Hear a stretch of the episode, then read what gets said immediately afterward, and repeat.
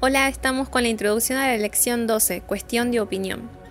La gran mayoría de los primeros cristianos eran pobres eh, y bueno, para ellos era un lujo comer carne. Solían comprar carne cuando estaba muy barata, cuando estaba de oferta. Y esas ofertas solían aparecer cuando había festivales paganos, porque los paganos hacían eh, muchos sacrificios a sus ídolos y llegaba a un punto de que había tantos sacrificios que los vendían a los mercados porque ya les sobraban sacrificios, los vendían a los mercados y de mercado lo ponían de oferta. Y ahí esos primeros cristianos que eran más pobres eh, podían comprar la carne. Ahora la pregunta era, eh, ¿está bien comer esa carne o está mal comer esa carne que estaba de oferta? Romanos capítulo 14 versículo 10 dice, tú pues, ¿por qué juzgas a tu hermano? O tú también, ¿por qué menosprecias a tu hermano? Porque todos compareceremos ante el tribunal de Cristo. Dice, así que ya no juzguemos más los unos a los otros, sino más bien decidid no poner tropiezo o ocasión de caer al hermano. Pablo presenta acá algo muy importante que es la decisión para no ser tropiezo de otra persona que Dios nos ayude a poder decidir cuando hay cosas de, opinión y podemos evitar eh, conflicto, peleas, decidir no ser tropiezo para otras personas. Y Pablo lo explica en Romanos 14 diciendo que, bueno, los débiles en la fe que no querían comer la carne, eh, que no la coman, que todo bien, eh, esa carne que era sacrificada a los ídolos, y los fuertes en la fe que sí la querían comer, que todo bien también que coman, eh, porque mm, esto, estos fuertes en la como los ídolos no existen, no pasa nada que coma esa carne. Em, y eh, Pablo dice que, que, tienen que ser fieles a su conciencia y porque lo están haciendo como para el Señor. Entonces, la idea de que decía Damián, ¿no? que, que no hay que juzgar, que no, no juzguemos eh, con el que sí come, con el que no come en esa situación. Por eso lo importante es, ser tolerante con mi prójimo.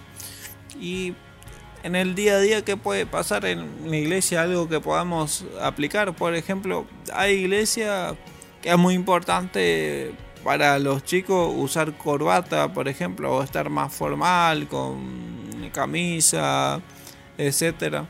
Eh, con el tema de la, de la vestimenta, ¿no? O pienso por ahí el celular y y la Biblia física. Y yo, por ejemplo, tengo el celular en, la Biblia en el celular. y así era el, el celular en la Biblia. Eh, y me gusta usar. También tengo en, papel. Y si todo, hay, uno va a una iglesia y está lleno de, de gente que solo prefiere la Biblia en papel y si lo va a ver mal, si va a ser para distracción, incluso para distraerse del mensaje del sermón, ¿para qué voy a usar el celular? Es mejor usar el papel. Ahora si no hay drama, todo bien. Cuando es así, cuestión de opinión, que no quiebra ni un principio y hay dos opciones buenas, está todo bien. Eh, la idea es no pelear y buscar lo que va a ser mejor. ¿Qué otro ejemplo, Mika, se te ocurre?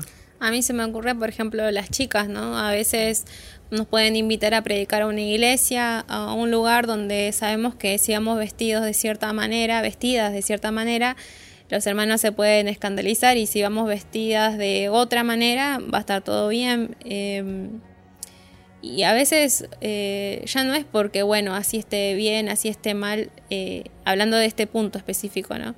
Eh, a veces es lo que va a ser mejor para el mensaje, que es lo que va a hacer que, los hermanos no se distraigan eh, del mensaje, no, no haya un obstáculo para el mensaje o no piensen, bueno, esta persona es así porque se vistió así, sino buscar lo que va a ser mejor para el Evangelio, ¿no? Elegir eh, no pelear, no discutir. Eh, y a veces no todo se dice, a veces es mejor quedarse en silencio. también como hizo Jesús, a veces es mejor tirar las mesas, ¿no? Pero lo importante es que estar guiados por el Espíritu Santo y para que Dios nos dirija es importante obedecer, obedecer a la, a la Biblia y estar consagrado, entonces se puede escuchar más claro la voz del Espíritu Santo en la conciencia. Elena White menciona que Jesús nunca se entusiasmó con el aplauso ni se deprimió con la censura o el chasco. Por eso nosotros si vamos a predicar un lugar o hacemos algo y, nos quieren censurar o, a alguien no le caemos bien o nos rechazan, eh, a ver si lo hicieron con, con, Jesús, nos puede pasar a nosotros también y no es algo que nos tengamos que deprimir en eso.